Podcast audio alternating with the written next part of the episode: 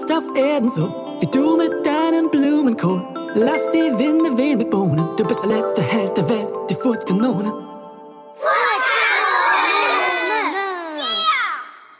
Die Furzkanone und der böse Zauberer. Es war ein schöner Morgen und ein großer Tag in Lümmelhausen. Das ganze Dorf war auf dem Marktplatz versammelt. In wenigen Minuten würde der Bürgermeister seine Rede halten. Denn nach langer Zeit war es soweit. Das neue Schulhaus war errichtet. Endlich konnten die Kinder wieder in die Schule gehen. Nicht, dass alle darauf so wild waren.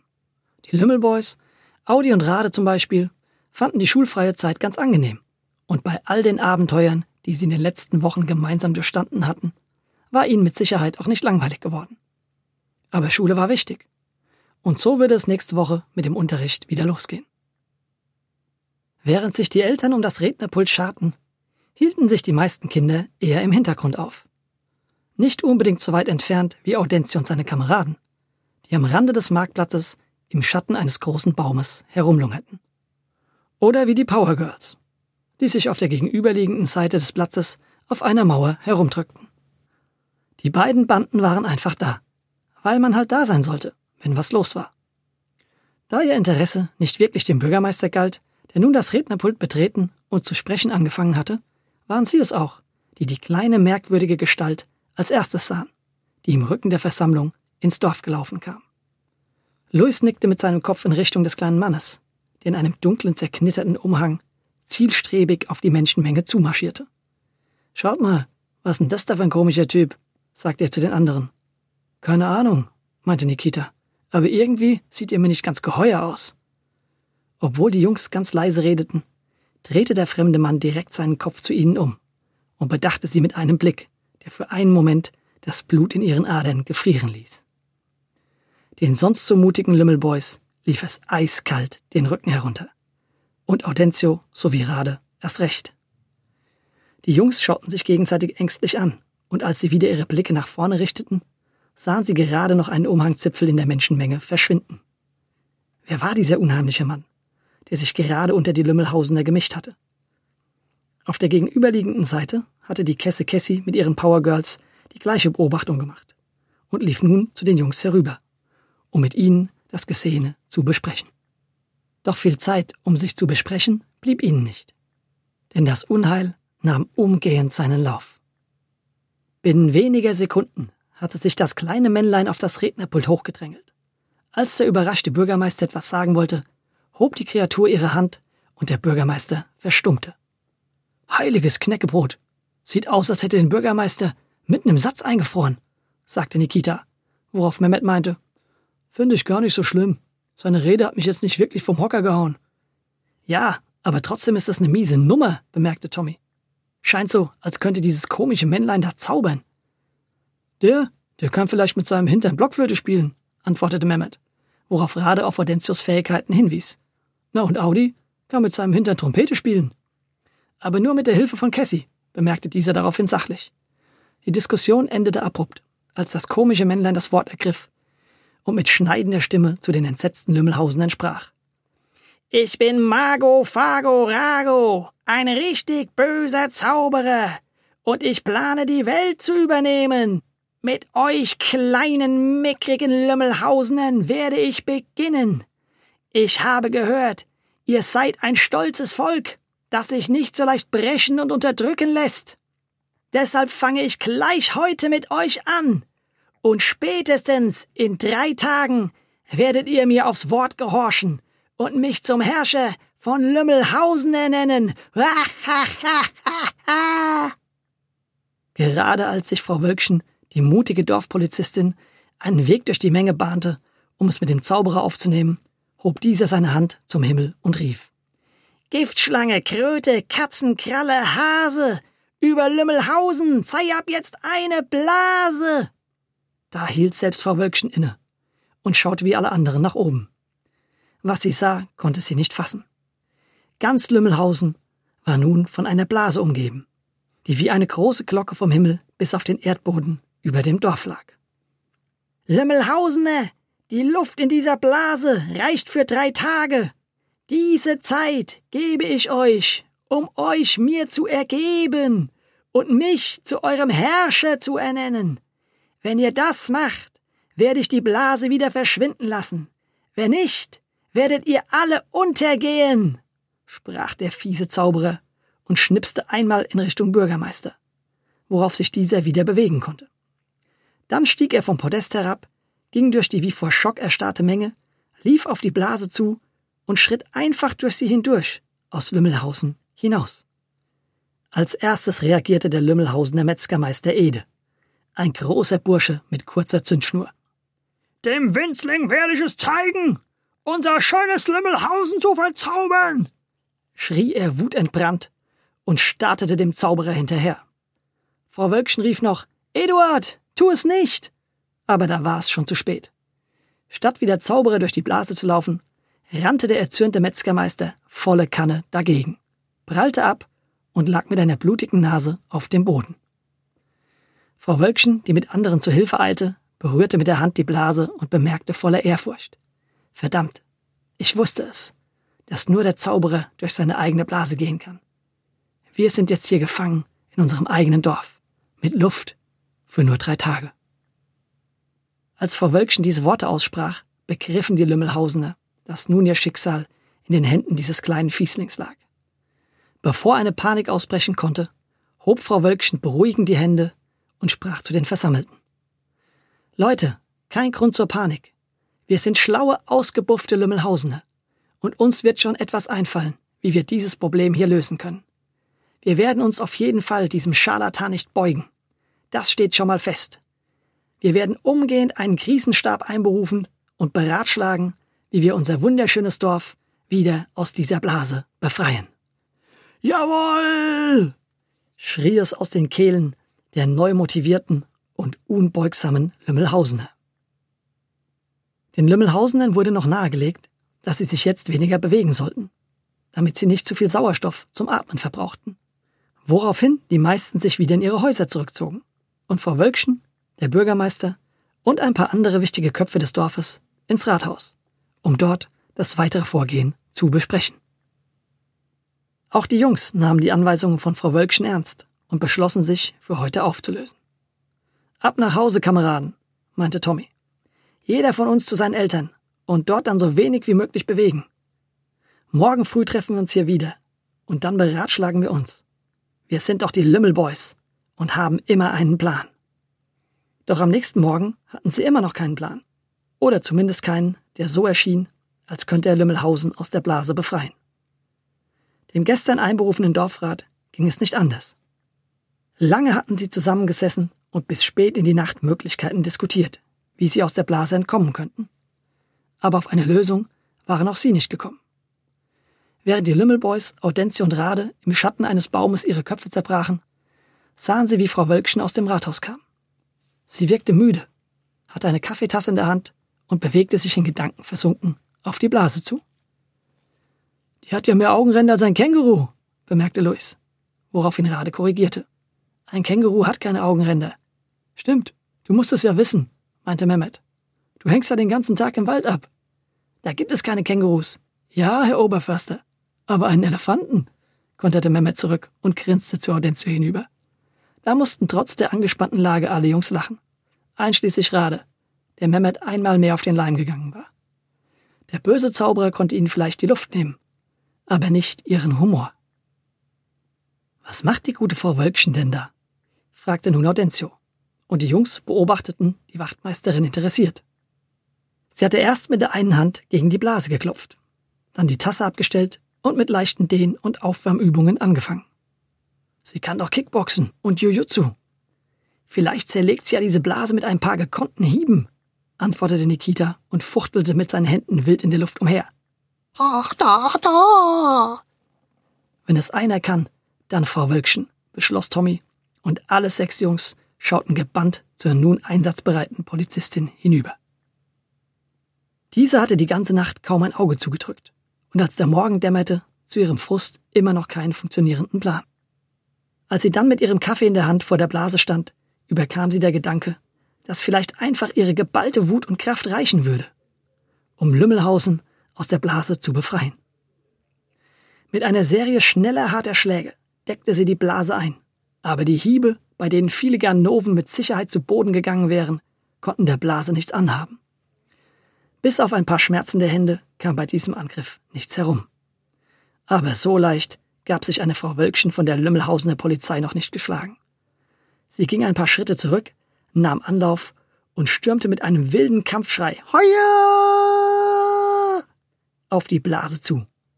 Dann sprang sie ab, streckte ihr Bein zu einem Sprungkick und prallte ab und plumpste auf ihren Hintern. Enttäuscht rappelte sie sich wieder auf und klopfte sich den Staub von den Hosen. Als sie dann nach vorne schaute, wurde sie von einer Welle Wut erfasst. Vor ihr, auf der gegenüberliegenden Seite, stand der kleine fiese Zauberer und grinste sie hämisch an. Machtlos, blamiert und wütend drehte sie sich um und marschierte zurück zum Rathaus. Den Jungs, die den Versuch beobachtet hatten, tat ihre stolze Wachtmeisterin leid. Als sie vorbeiging, machten sie sich ganz klein im Schatten des Baumes, damit Frau Wölkchen sie nicht sah und sich vor ihnen für ihren gescheiterten Versuch und ihre Landung auf dem Hintern schämte. Es tat ihnen weh, die sonst so starke Dorfpolizistin so machtlos zu sehen. Ausgelacht von diesem feigen Schurken. Dieser miese kleine Maggi von Ragout, schnaubte Nikita. Wenn ich den in die Hände kriege. Ja, sehe ich genauso, knurrte Tommy. Nur blöd, dass da so eine doofe Blase dazwischen ist. Und wir nur noch zwei Tage Luft haben, bemerkte Audencio. In der zweiten Hälfte dieses zweiten Tages hatten Frau Wölkchen, der Bürgermeister und der Krisenstab mit mehreren Methoden versucht, die Blase zu durchbrechen. Sie hatten Handwerker geholt, die mit Hammer und Meisel, Bohrmaschinen und Lötkolben ihr Glück an der großen Blase probiert hatten. Leider vergeblich. Die Uhr tickte und die Luft wurde immer dünner in Lümmelhausen. Manche der am Vortag noch so hochmotivierten Lümmelhausener überlegten nun, ob es nicht doch besser wäre, sich dem Zauberer zu beugen. Hauptsache, die Blase würde verschwinden und es wäre wieder genug Luft zum Atmen für alle da. Ein paar von ihnen waren schon so weit gegangen, dass sie beim Bürgermeister vorgesprochen hatten. Doch er hatte ihren Vorschlag, vor dem Zauberer zu kapitulieren, wütend abgeschmettert. Es gehöre sich nicht, für echte Lümmelhausener so einfach aufzugeben. Am Abend hielten er und Frau Wölkchen eine weitere Rede vor den Bewohnern auf dem Marktplatz in der sie nochmals versicherten, alles daran zu setzen, eine Lösung zu finden. Aber die Stimmung in der Bevölkerung war nach dem zweiten Tag ohne Erfolge nicht mehr so gut wie am Vortag. Zweifel machte sich langsam breit. Auch bei Audencio und seinen Freunden. Als sie sich am nächsten Morgen wieder trafen, war die Luft schon ganz schön stickig im Dorf. Sie hatten sich direkt mit den Power Girls verabredet, da sie der Meinung waren, dass ihnen zusammen schneller ein rettender Gedanke kommen würde. Zuerst wurden noch ein paar Notfallmaßnahmen erarbeitet. Audencio hatte bis aufs weitere Kohlverbot, damit er ja nicht furzen und so die immer knapper werdende Luft verpesten würde. Auch die Kesse Kessi durfte auf keinen Fall mehr rennen, was ihr besonders schwer fiel, denn sie war von Natur aus immer schnell unterwegs. Ihre Freundinnen hatten darauf zu achten, dass sie sich nicht zu rasant bewegte und damit zu viel Luft verbrauchte. Nachdem sie sich auf diese Vorsichtsmaßnahmen geeinigt hatten, beratschlagten sie sich bis mittags, leider weiterhin ohne ein Ergebnis. Als sich zum Mittagessen alle wieder aufteilten und nach Hause gingen, lief Bas, Luis und Audencio über den Weg. Hey Jungs, das mit der Luft finde ich gar nicht so schlimm, meinte er. Viel schlimmer finde ich, dass jetzt im Kiosk die Zuckerstangen ausgehen könnten. Durch die Blase kann ja keine neuen anliefern lassen. Was? Wenn in einem Tag keine Luft mehr zum Atmen da ist, brauchst du dir auch keine Gedanken mehr über Zuckerstangen machen. Denn dann ist Feierabend hier in Lümmelhausen, meinte Luis. Da bekam es nun noch Bas mit der Angst zu tun. Oh, von der Seite habe ich das Problem noch gar nicht gesehen. Ich habe immer nur an die Zuckerstangen gedacht. Das hört sich ja gar nicht gut an. Ich gehe mal lieber schnell nach Hause. Nach Hause ja, aber nicht zu schnell nach Hause, Bas. Du darfst nicht zu viel Luft verbrauchen, erklärt ihm Audencio. Doch Bas hörte schon nicht mehr richtig zu und flitzte davon. Oh Mann, der Bursche ist echt nur zum Knipsen und nicht zum Denken gemacht, schüttelte Louis den Kopf. Aber wenn wir bis morgen früh keine Lösung finden, wird er nie wieder zum Knipsen kommen. Es sei denn, wir beugen uns tatsächlich diese miesen, machtgierigen Magier. So weit lassen wir es nicht kommen, sprach Audencio mit fester Stimme und schaute seinem Freund lange in die Augen. In seinem Blick fand Luis die volle Überzeugung, mit der Audencio daran glaubte, einen Ausweg zu finden. Wir sind Lümmelhausener. Wir geben nicht auf. Wir finden immer einen Weg. Luis nickte. Audi, du hast recht. Wir schaffen das. Wir sehen uns nach dem Mittagessen, Luis. Verabschiedete sich Audi. Mit neuer Kraft kommen neue Ideen. Als die Lümmelboys und Power Girls sich nachmittags wieder zusammenfanden, hatten Frau Wölkchen und der Krisenstab einen weiteren erfolglosen Versuch unternommen. Sie hatten sich vom Bauer Hossack dessen beliebtesten Stier ausgeliehen, den er so gerne hatte, dass er statt auf der Weide bei ihm im Haus schlafen durfte. Frau Wölkchen hatte sich dann todesmutig zwischen das Tier und die Blase gestellt, Grimassen geschnitten und dem Ochsen die Zunge rausgestreckt.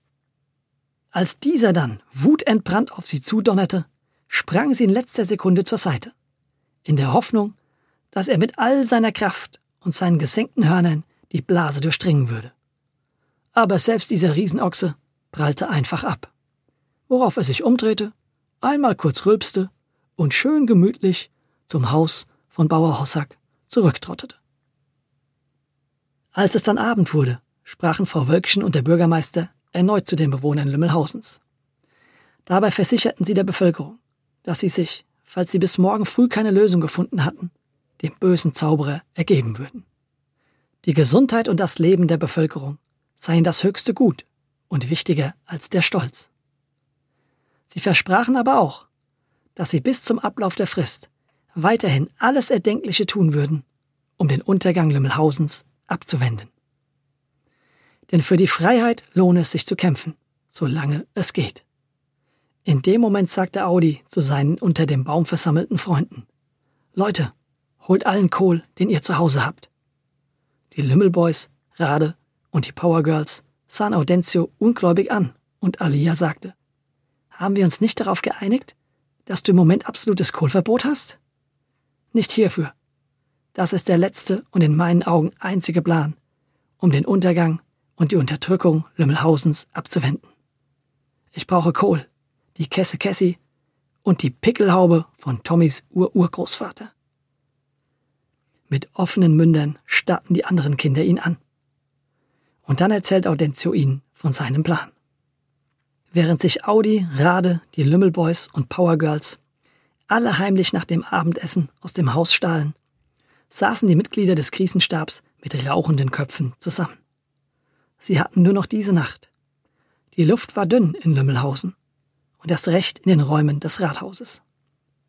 Als Frau Kriesenich, die Lehrerin und gute Freundin von Frau Wölkchen, zur Unterstützung mit frisch belegten Brötchen vorbeikam, wehrte die Polizistin gerade einen weiteren Vorschlag zur frühzeitigen Kapitulation ab. Nein, Henry, sagte sie zu einem der Mitglieder des Krisenstabs. Solange wir in Lümmelhausen noch einen Atemzug übrig haben, ergeben wir uns nicht in die Herrschaft eines machtgierigen Tyrannen. Auch wenn es bis jetzt noch nicht geklappt hat, glaube ich immer noch ganz fest daran, dass irgendeiner in unserem Dorf einen Ausweg aus dieser schrecklichen Situation findet. Ohne dass sie es wissen konnte, wurde an diesem Ausweg gerade fieberhaft gearbeitet. Während die anderen Lümmelhausener um ihre Zukunft bangend zu Hause saßen, schlichen draußen im Dunkeln die zwei Kinderbanden gemeinsam durch die Gassen. Ihren Plan würden sie mit niemandem teilen. Sie würden ihn einfach in die Tat umsetzen. Denn sie glaubten an sich. Und nur so kam man voran. Nachdem Audi mit all dem Kohl, den sie hatten, gefüttert worden war, zurrte ihm Tommy die Pickelhaube fest. Die gute alte Pickelhaube. Beim letzten Mal hatte sie dich schon beschützt. Möge sie dir erneut Glück bringen, sagte er und klopfte mit seinen Knöcheln auf ihren verbeulten Stahl. Audencio drehte sich um, und dann schritten die Kinder aus einer kleinen dunklen Seitengasse auf die Hauptstraße, die um diese Uhrzeit wie ausgestorben war. In wenigen Sekunden würde die Hauptstraße Audentius Startbahn werden. Für die wahrscheinlich bis jetzt wichtigste Mission im noch jungen Leben der Furzkanone. Während die Lümmelboys, Rade und die Powergirls die Eingänge zu den Seitenstraßen abschirmten, machten sich Audencio und die Kesse Cassie auf den Weg ans andere Ende der Hauptstraße. Als sie dort ankam, überprüfte Audentio nochmal den Sitz der Pickelhaube, bevor er dann seiner Kameradin lang und eindringlich in die Augen schaute. Sie erwiderte seinen Blick mit der gleichen Entschlossenheit. Bist du bereit? fragte sie dann, und Audentio nickte. Für die Freiheit von Lümmelhausen. Für die Freiheit von Lümmelhausen, antwortete die Kesse Kessi, packte ihn am Handgelenk und rannte los. So schnell war Audentio noch nie in seinem Leben gerannt. Teilweise hoben seine Füße vom Boden ab.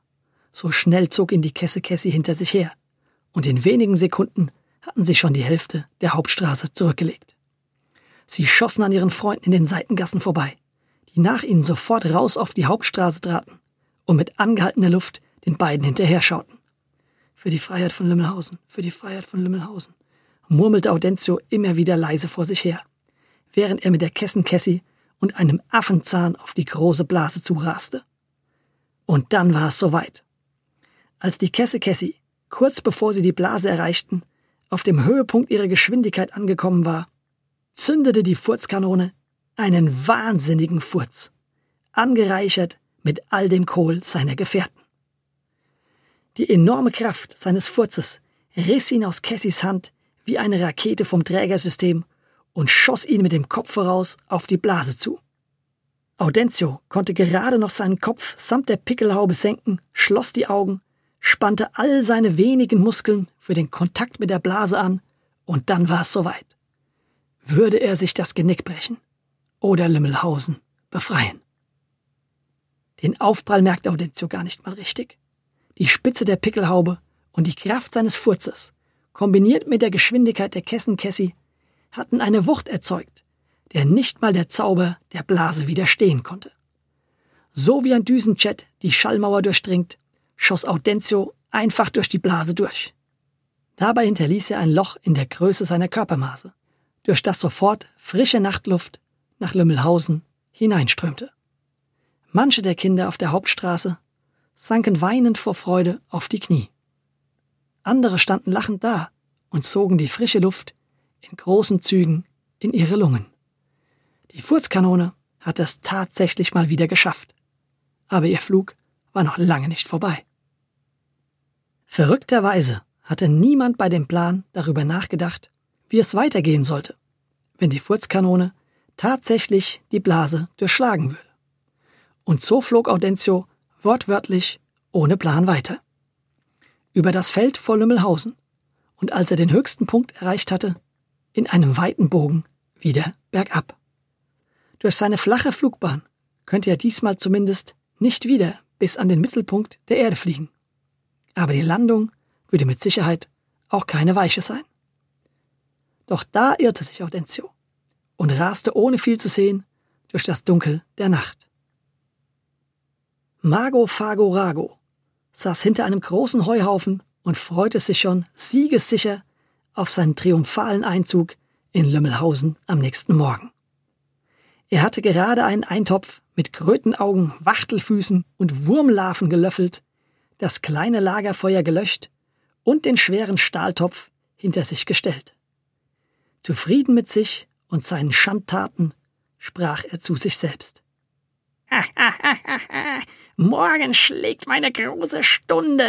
Die Zeit von Mago, Fago, Rago ist angebrochen. Morgen schon werden diese erbärmlichen Lümmelhausener mir zu Füßen liegen, ihrem Herrscher. Und von Lümmelhausen aus werde ich die ganze Welt übernehmen. In all seinem Wahnsinn nahm ein kleiner Teil seines Gehirnes hinter ihm noch ein Zischen wahr, und dann war es schon geschehen. Audencio Bernardo Rigoroso Culufulu schlug mit der Pickelhaube voraus im Heuhaufen ein, schoss durch das geballte Heu hindurch und traf Mago Fago Rago genau im Rücken. Zu seinem großen Glück hatte der böse Zauberer ein paar Sekunden davor den Stahlkessel hinter sich gestellt, sonst hätte ihn die Spitze der Pickelhaube wohl durchbohrt, wie seine große Blase. So aber traf hier Stahl auf Stahl, und Audencio knallte ihm samt Pickelhaube und Stahltopf so kräftig ins Kreuz, dass er den bösen Zauberer unter sich begrub. Den heftigen Aufprall hörten die Kinder auf der Hauptstraße im Dorf, gefolgt von einem anderen Geräusch, dem Geräusch einer zerplatzenden Luftblase. Die Blase über Lümmelhausen war verschwunden. Eine Sekunde später war die Kesse Cassie schon auf dem Weg zur Absturzstelle. Sie folgte ihren Instinkten und sang, während sie lief, ihr eigenes Lied.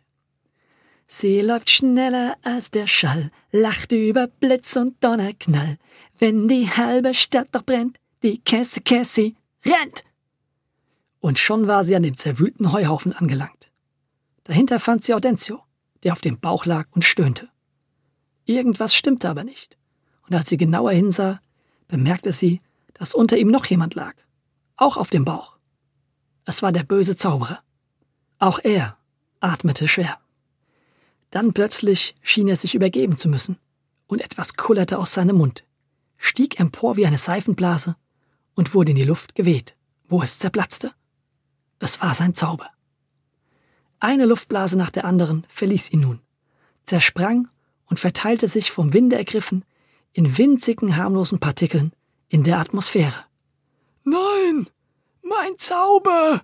stöhnte der Zauberer und kroch mit all seiner restlichen Kraft unter dem benommenen Audencio hervor. Als er aufstand, drehte er sich um und sah entsetzt die Kesse Cassie an, die dastand und anscheinend zum ersten Mal in ihrem Leben nicht wusste, was sie sagen sollte. Mago Fago Rago reagierte zuerst und hob seine Hände, um einen Zauber gegen Cassie auszusprechen. Aber nichts passierte. Erneut hob er seine Hände und probierte es mit einem anderen Zauberspruch. Doch wieder geschah nichts. Durch Hortensius Aufprall in seinem Rücken war jegliche Zauberkraft aus seinem Körper entwichen. Sie hatte sich verteilt und war nun harmlos in ihren Einzelteilen vom Wind davongetragen worden so dass sie nie wieder jemandem schaden konnte. Als der böse Zauberer das begriff, wurde er gefühlt noch kleiner als er schon war und bekam es jetzt, ganz ohne Zauberkraft, mit der Angst zu tun. Ruckartig drehte er sich um und rannte davon. Die Kesse Cassie hätte ihn locker eingeholt. Aber sie wollte sich lieber um ihren angeschlagenen Kameraden kümmern. Sie half dem keuchenden Audencio auf die Beine. Natürlich wie immer auf ihre liebevolle Art. Na komm schon, mein großer Lieblingsfurzer, halte durch. Lümmelhausen braucht dich und deine Magenwinde noch. Kurz darauf kamen ihnen schon ihre Freunde entgegengesprintet und nahmen beide in Empfang. Auf dem Heimweg berichtete die Kesse Cassie, was sie gesehen hatte, und Audencio bestätigte ihre Geschichte. Als am nächsten Morgen die Sonne aufging, war Frau Wölkchen klar, dass dieser Tag der schwerste in ihrem Leben werden würde. Um die Bewohner Lümmelhausens zu retten, müsste sie gemeinsam mit dem Bürgermeister ihr geliebtes Dorf einem fiesen Zauberer übergeben. Doch als sie früh aufstand und schweren Herzens vor die Tür schritt, konnte sie ihren Augen kaum glauben. Die Blase war weg, die Luft war frisch und roch nach Sommermorgen. Was war geschehen? Niemand im Dorf konnte ihr erklären, was passiert war. Keiner hatte was gesehen und von Mago Fago Rago war weit und breit auch keine Spur. Kurzum verschob der Bürgermeister die Schuleröffnung auf den folgenden Morgen und erklärte diesen Tag zum Feiertag in Lümmelhausen. Vor einer glücklichen Menge sprachen er und Frau Wölkchen zum einen von einem Wunder und zum anderen davon, dass man sich nicht so leicht beugen lassen darf und an sich glauben muss. Einmal mehr haben wir in diesen drei Tagen festgestellt, dass der Wille eines Volkes nach Freiheit stärker ist als der Wille eines Tyrannen nach Macht. Wir Lümmelhausener haben nicht aufgegeben und uns in letzter Sekunde aus der Umklammerung befreit. Wie es genau dazu gekommen ist, weiß ich bis jetzt noch nicht. Aber dem geheimnisvollen edlen Retter ist der Dank unseres Dorfes auf immer und ewig sicher, wer immer es auch gewesen sein mag. Beendete Frau Wölkchen ihre Rede und schaute dabei zu Audencio rüber, der mit Schürfwunden an Knien und Ellbogen zwischen den Lümmelboys, Rade und den Powergirls unter dem Baum im Schatten stand. Und die Moral der Geschichte? Beuge dich nicht einem Bösewicht. Denn echte Helden, ob bei Tag oder bei Nacht, brauchen Kohl und keine Macht. Nachtrag.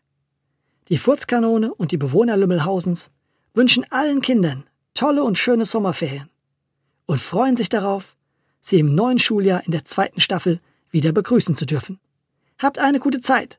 Bis bald.